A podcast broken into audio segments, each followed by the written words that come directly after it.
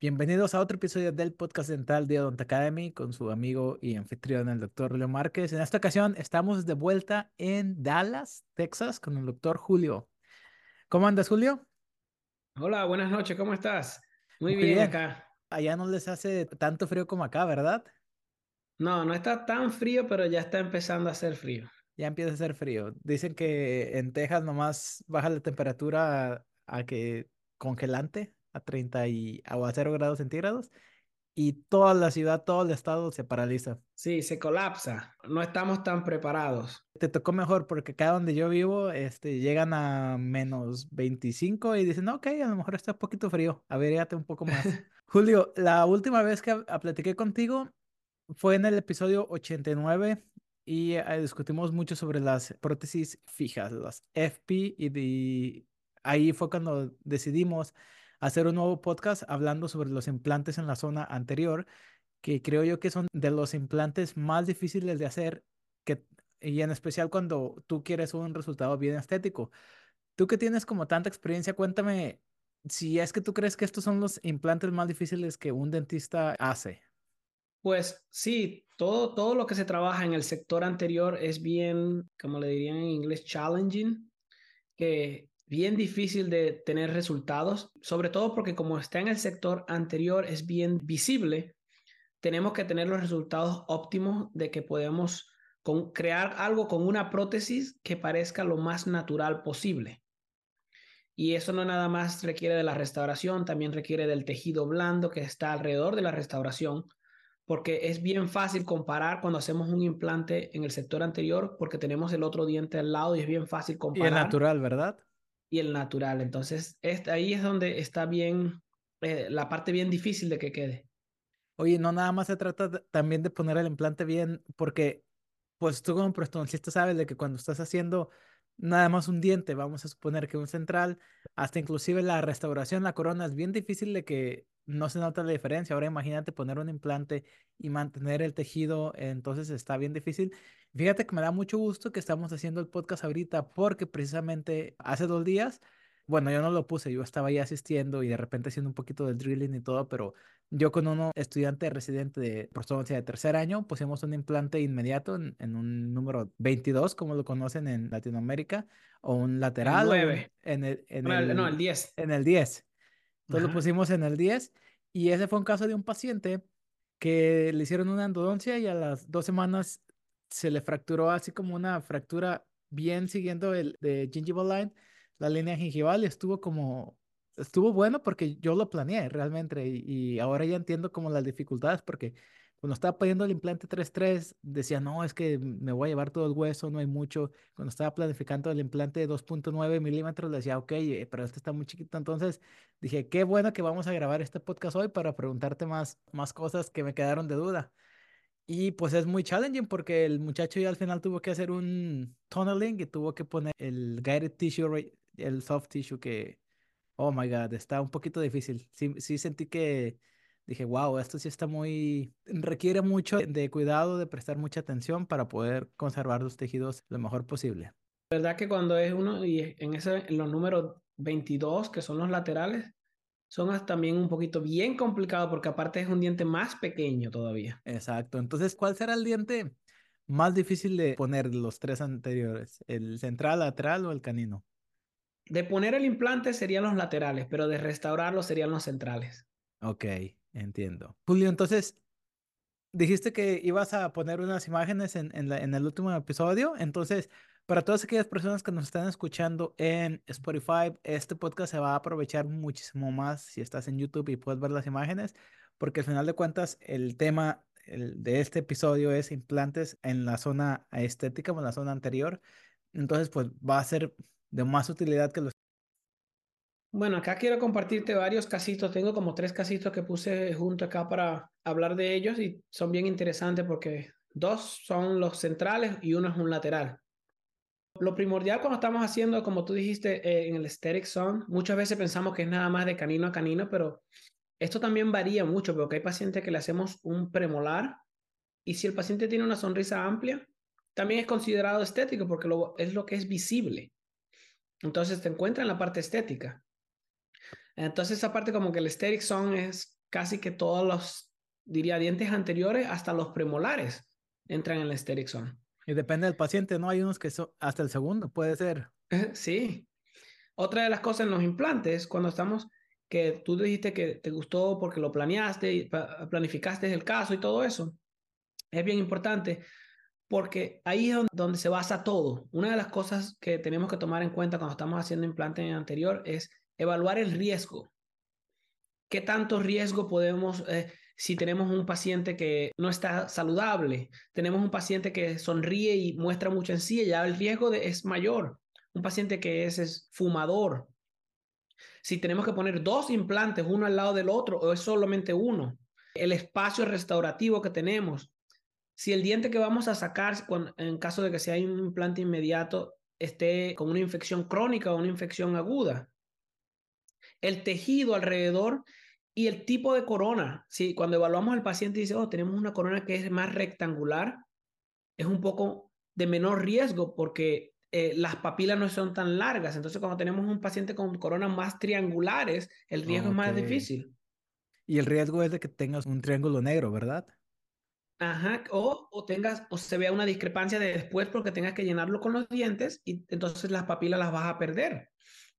La cantidad de hueso que tengas, lo que le llaman en la parte facial, porque a veces cuando vamos a sacar un diente, a veces no hay hueso, normalmente ese hueso es muy fino y si sacamos el diente de una manera no traumática, se viene con el diente. Y una de las cosas que he aprendido ahora es la expectativa del paciente, porque si nosotros evaluamos todos estos riesgos ahora, también tenemos que saber qué expectativa tiene el paciente de acuerdo a los riesgos que hay, pues porque si es un paciente de alto riesgo, un paciente fumador, todo tenemos en contra y el paciente tiene una alta expectativa, ya estamos como que con las manos atadas. No hay mucho que hacer. Tenemos, sí, ahí tenemos que, antes de empezar, hacer un mock-up, planear todo y, tener, y ponerle las expectativas al paciente de cómo va a terminar de acuerdo al riesgo que tiene. Ahorita que ya estás en práctica privada, discúlpame que te interrumpa, sí, sí, es una de las primeras cosas que tomas en cuenta como las expectativas del paciente. Es una de las cosas que quiero siempre como dejarlo bien claro en la consulta inicial. Lo que me ayuda mucho es estas imágenes que tengo, que siempre le muestro y le digo, ve cómo, como tomo muchas fotos, les muestro y le digo, ve cómo estás llegando, entonces se la pongo en una pantalla grande y le muestro los márgenes de las encías le digo, no, yo no puedo traer esas encías más hacia abajo si ya las perdí, porque biológicamente el hueso está allá arriba. Mucha, entonces, eh, o, si se puedo, le digo, tengo que hacer muchas cirugías, como por ejemplo tres cirugías. En la primera vamos a hacer esta, en la segunda. Y así tenemos que crear expectativas realísticas. En implante, que es lo que llaman el timing, como que cuando se hace un implante. Y una de las cosas, normalmente en el sector anterior, el 95% de los casos hago inmediato. Quiere decir, el momento que saco el diente, pongo el implante. Van a haber ciertos casos donde no puedo hacer inmediato y el tiempo son entre 4 y 12 semanas y es lo que llamamos early implant placement, como implante, eh, ¿cómo se diría en español? Temprano, implante a temprana, porque en ese momento no tenemos una cicatrización de hueso, pero lo que hacemos es que ganamos tejido. A veces muchos pacientes no tienen como el vocal play está todo destruido. Entonces lo que hacemos es sacamos el diente y no hacemos ningún graft. Dejamos que cicatrice eso y ya después venimos abajo hace alrededor de, de ocho semanas. Ponemos el implante y ese implante le hacemos en ese momento lo que es una regeneración de hueso simultánea con el implante. Y hay pacientes que ya han pasado más de seis meses que no se han puesto implantes, se sacaron el diente y solamente, entonces vienen y ya es cuando lo que llamamos late o un implante ya retardado. Este es un artículo para los que nos están viendo, que lo recomiendo al 100%, es de Busser, Daniel Busser, y habla de cuándo hacer inmediato, los beneficios, cuándo hacer early y cuándo hacer late. Este es uno de los primeritos casos que hice en práctica privada. Así nos llegó el paciente y tenía como un Essex con las dos coronas que se partieron al gun level.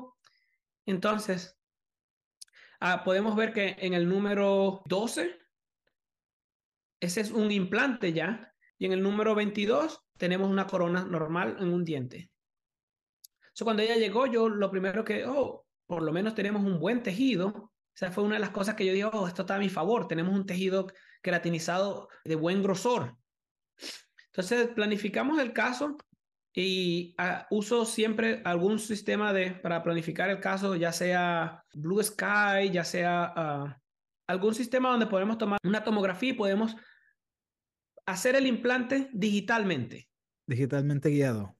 Guiado. Entonces, en este caso, lo hicimos con, planificamos, sí podemos ver que el implante lo tratamos de que quede, el agujero quede en la parte del cíngulo.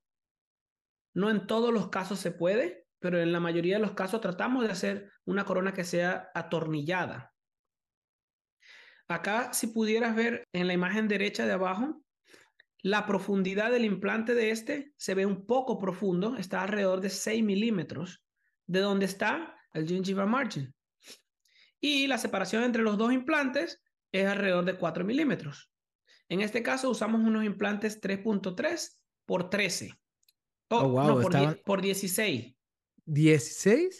Sí. y si logras, ver, si logras ver acá, es más que todo, acá termina en la imagen de arriba, más o menos la mitad del implante va a estar en el socket y la otra mitad es la que va a estar como en el hueso más profundo. Es bien importante usar estos implantes que son un poco más largos, es para tener estabilidad primaria, para poderle hacer el provisional inmediato. Aquí la planificamos un provisional le hicimos como unas alitas al provisional para ayudarnos a posicionarlo después de las extracciones. Este provisional fue miliado y en este caso lo hicimos como un pick-up de la manera analógica. La cirugía con del implante, no tengo las fotos, pero fue robóticamente guiada. O sea, usamos fue con el Yomi. Con el Yomi. Y pusimos los implantes. Los dos implantes tuvieron por encima de 60 newton centimeters en el torque que es una de las cosas bien importantes cuando hacemos implantes inmediatos, es tratar de tener la estabilidad primaria para hacer una provisionalización inmediata. También. Exacto.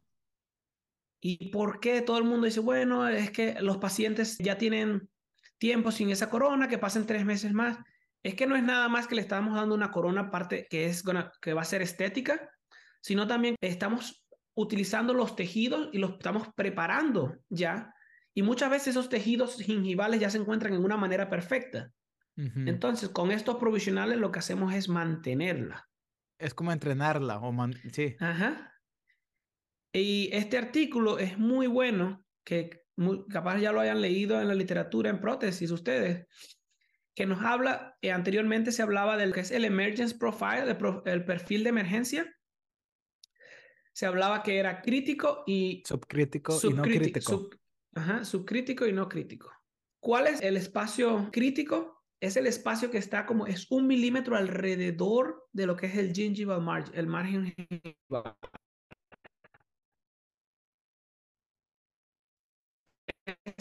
Los, lo empujamos y ponemos muy poca presión, el tejido colapsa. Entonces ahí queremos lo que, lo que podemos ver acá con la línea azul. Y el espacio subcrítico normalmente lo hacemos en los provisionales cóncavo.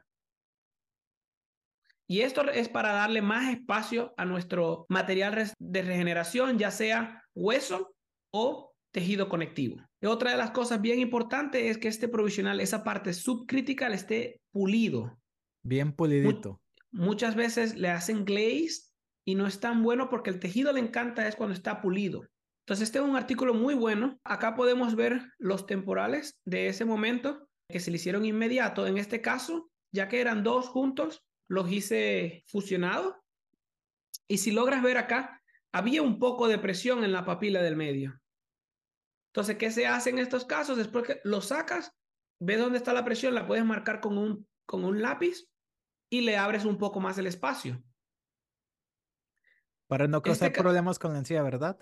Para que la encía, para que no queremos empujar la encía, queremos que la encía mantenerla. Y si le ponemos presión, la encía se va a ir. En este caso, aquí puedes ver que los dos implantes tienen un aditamento después de la parte del implante, que es lo que llamamos, este tipo de implantes usa un aditamento que es, no es un multi-unit, pero es un abutment que es one time use. Es un abutment que trae la conexión del implante dos o tres milímetros más hacia afuera. Y es para no poner presión en lo que es la conexión a través del implante. Lo uso mucho con este sistema que lo tiene MIS. También Nobel lo tiene. Básicamente es que customizamos, porque ¿qué pasa en los implantes anteriores? Es que tenemos el implante, se logra ver que está bien deep interproximalmente, pero en la parte bucal no está tan deep. Entonces, si, si no ponemos nada, vamos a tener una conexión en la parte interproximal donde el, va a haber el tie base o el, o el aditamento, va a ponerle presión al hueso. Entonces vamos a tener una remodelación de hueso. Acá, este es un artículo más reciente de Ramón Gómez Mena, uh, Meda. Esquivel y, Vlad, ya. Ajá. Y habla, habla también de lo que es el tejido, uh, de, de, las zonas críticas y subcríticas, pero ellos lo describieron de otra manera. Ellos tienen lo que es la parte, la zona estética, que es la zona I, tienen la zona bundle. La zona bundle es lo que nosotros llamamos la zona subcrítica y la zona crestal. La zona crestal es esta zona verde que podemos ver acá. Es como que se encuentra la unión entre la cresta del hueso y la unión de, del aditamento que sería el, el abutment. So, ellos lo que dicen es que en esta zona queremos algo que salga directamente derechita, 1 a 1.5 milímetros, para no poner presión, ya sea con un abutment o puede ser que tengas un tie base o una restauración con un custom abutment. Lo que hace es que sale derecha y después es que tiene ese. Este es el mismo caso. Estos fueron ya después, cuatro meses después de la cicatrización. Acá podemos ver cómo los tejidos blandos se mantuvieron de una manera, una manera perfecta. Otra de las cosas, tratar de hacer todas estas cirugías lo más atraumática posible. ¿Con los periotomos o tú qué utilizas? usamos mucho los periotomos y con los implantes, los, eh, con los sacando los dientes, mucha paciencia en el sector anterior. A veces sacar el diente toma mucho más tiempo que todo lo demás, que pero... poner el implante ya. Que poner el implante, porque queremos mantener ese hueso y tener mucho cuidado. Y acá tenemos las restauraciones finales. En este caso usamos eh, eh, porcelana con circonia, circonia con porcelana en, nada más en la parte eh, anterior. Para tratar de maximizar la estética. Esto es lo que se estaba hablando, el one-time abutment o connect transmucosal abutment. Aquí van los implantes. Después si logras ver, acá tenemos los abutment es como el, el abutment y acá tenemos la restauración. Otra de las cosas que queremos en estas restauraciones es, en las restauraciones finales, cuando usamos circonia, es que la parte que está en contacto, que es el subcritical area, que sea con high polish, que sea bien pulida esa circonia, porque esto le encanta al tejido para después adherirse a Agarrarse y crear como sellado, ¿no? Para que el implante esté sellado. Crear esa protección al implante y no entren las bacterias. ¿Quién habla de eso? Linkiewicz, ¿no? Él habla de, del concepto de zero bond, zero bond loss.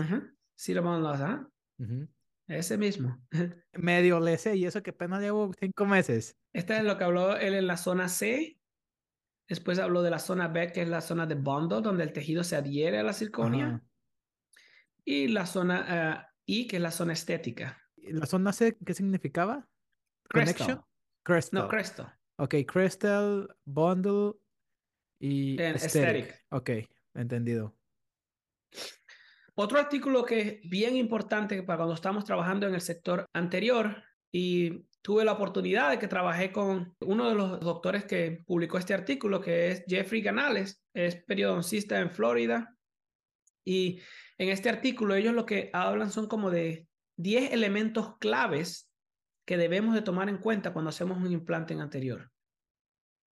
Uno, ya lo hablé, que es el riesgo, evaluar el riesgo.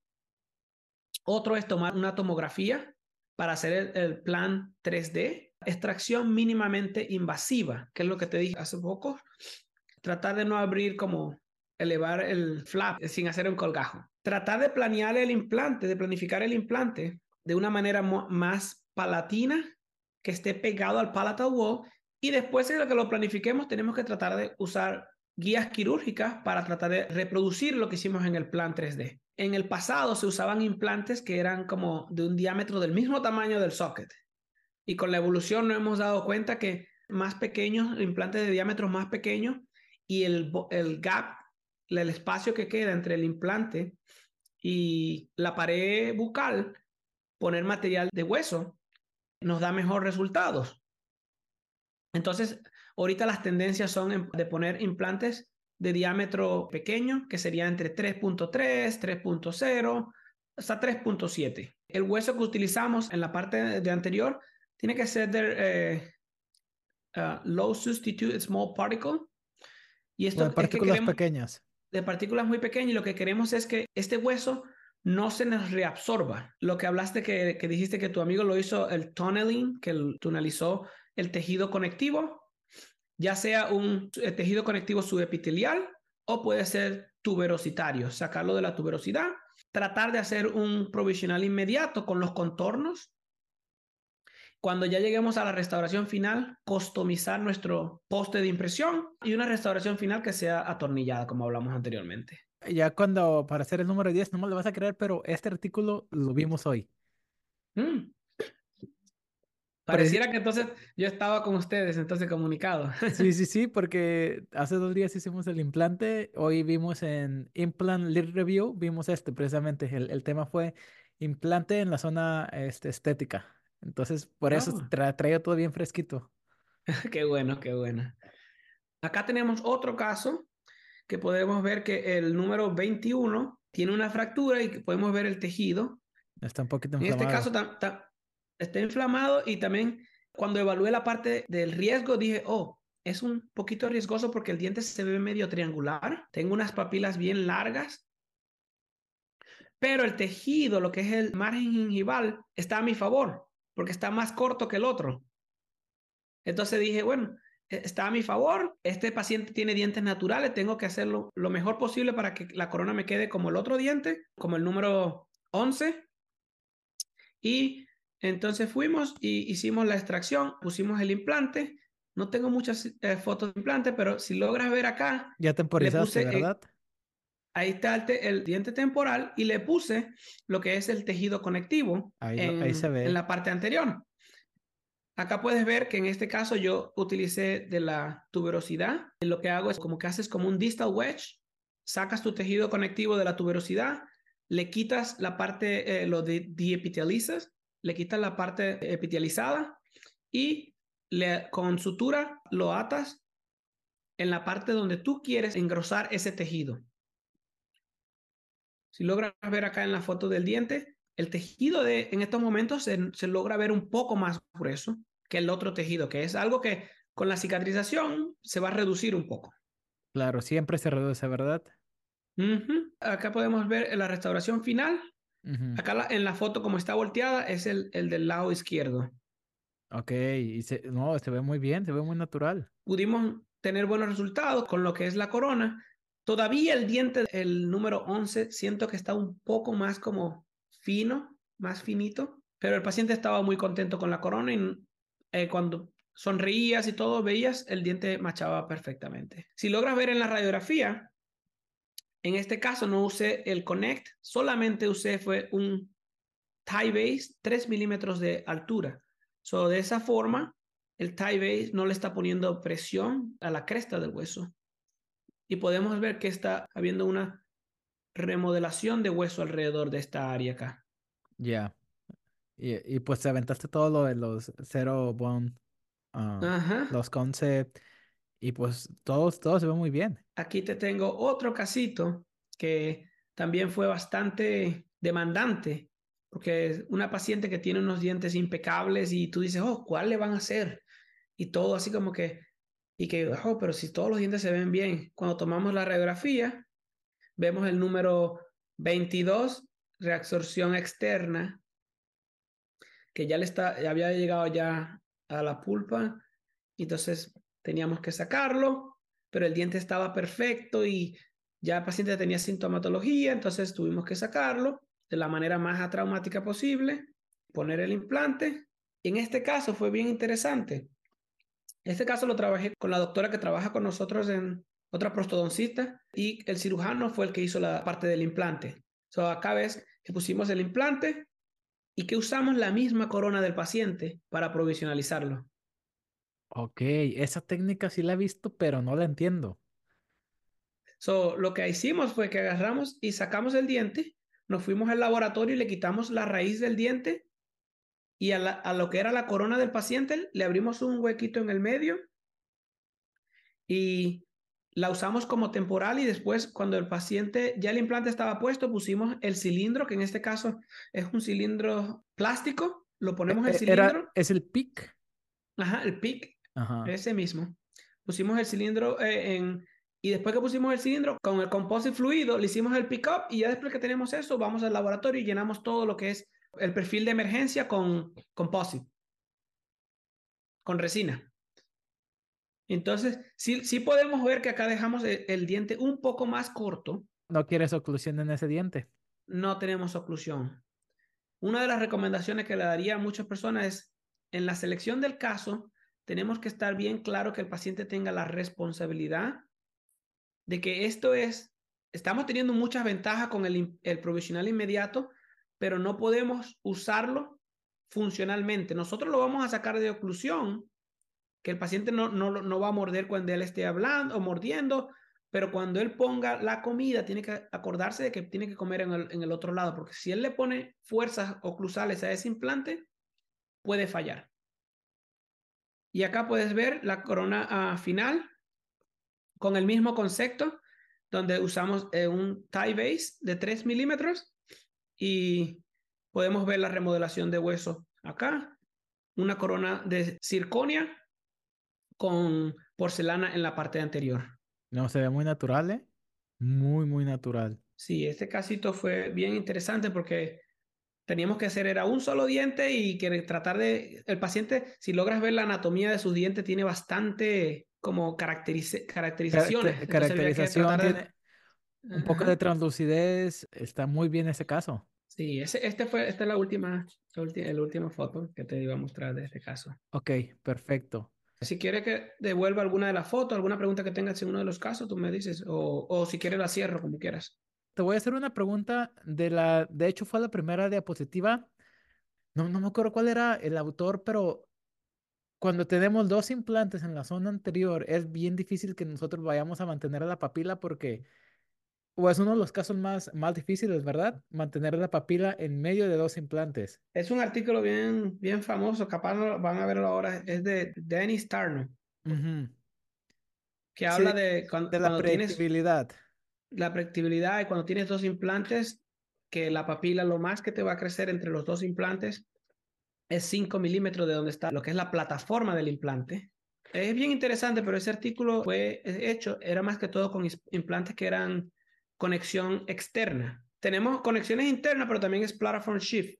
Quiere decir que la, la plataforma, el implante puede ser que sea fuera 4 milímetros, pero lo que es la conexión adentro es 3.5, entonces entra mucho más.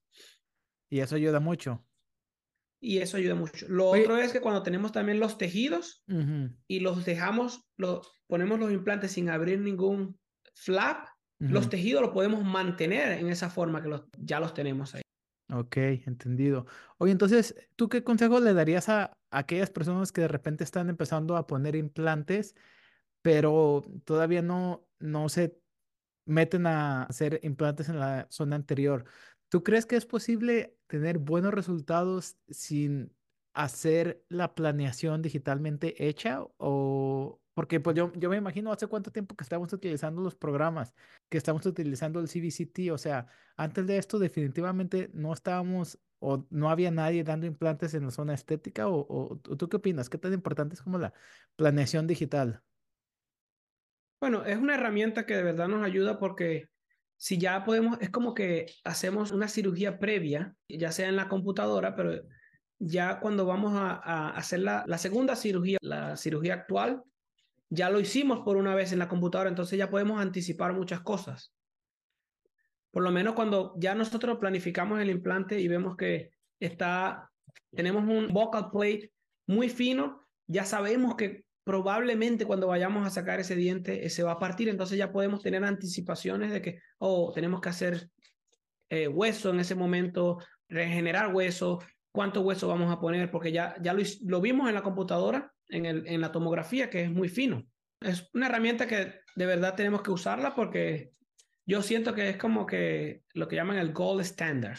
Tomar un CBCT y planificar tu implante en tu computadora, en cualquier software que tengas. Ok, y en especial cuando es un implante de la zona anterior o la zona estética, y en especial cuando queremos dar la naturalidad de una sonrisa, ¿verdad? Y muchas veces lo uso también para hacerle entender al paciente por qué en ese caso no se va a poner la corona el mismo día, porque si no tenemos hueso donde poner el implante, probablemente o, el implante no va a tener estabilidad porque lo que tenemos es muy poco hueso, entonces le digo, bueno, vamos a poner el implante, vamos a hacerle una regeneración de hueso, pero ese día no te voy a poder poner la corona, entonces le muestro por qué, porque ya lo veo, lo ve en, una, en su tomografía, que él no es un candidato. Tú crees mucho y tú predicas mucho lo de la comunicación del paciente, ¿verdad? Como que no lo aprendemos mucho en la escuela porque en la escuela al paciente le podemos, estamos como que como aprendiendo y entonces los pacientes es todo lo que nosotros hagamos, pero en la parte de afuera es bien importante en tu primera cita hablar todas estas cosas para que cuando pase algo ya no sea una excusa, sino sea parte de tu diagnóstico. Cuando... Exacto. Como alguien dijo, hacer el co-diagnostic. Entonces ya no nada más es mi problema como dentista, sino es nuestro problema yo como dentista y tú como paciente. Claro que sí, qué buena esa. ¿Verdad? Sí. Julio, muchísimas gracias por lo que nos estuviste explicando ahorita. Está bien entretenido. Es mucho de qué pensarse, es mucho de planificación. Definitivamente, yo sí creo que nosotros como dentistas, en especial cuando estamos haciendo procedimientos un poco más complicados, procedimientos donde el resultado final tiene que ser ah, tan natural posible para que la gente no se dé cuenta, pues obviamente tiene que haber mucha planificación. No construyes un edificio sin planificar, no construyes una casa bien hecha sin planificar. Todo lo que está bien hecho, bonito, funcional, estético, armónico, lleva mucha planificación.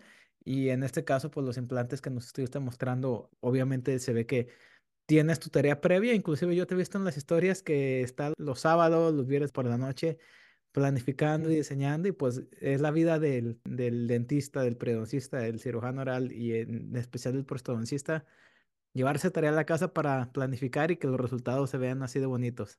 Te, quisiera cerrar con una de, de las quotes que mi, mi director del programa siempre usaba, y era, bueno, está en, es en inglés, que él, él dice, él siempre lo decía, era failing to plan is planning to fail. No planificamos, es como que estamos ya planeando que vamos a fallar. Exacto.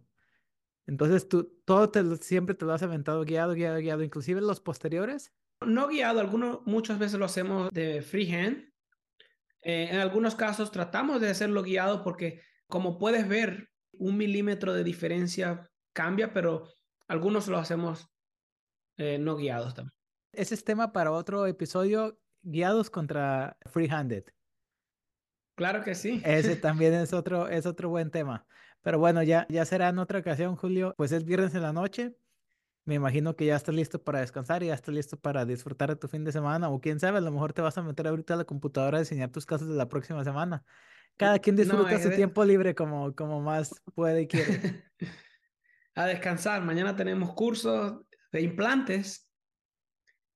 Entonces, Vamos a descansar. ¿Eres profesor? Voy a asistir a un curso de implantes. Perfecto. Así, así exactamente es como se aprende y es como se, se nota que las personas que gustan y le saben son apasionadas porque, fíjate, te sabes de memoria todo lo que nos estuviste diciendo. Yo te aseguro que si te digo sobre otro artículo, te vas a saber el nombre de quien lo hizo, qué dijo, y aún así sigues eh, este, aprendiendo. Entonces te felicito mucho por eso.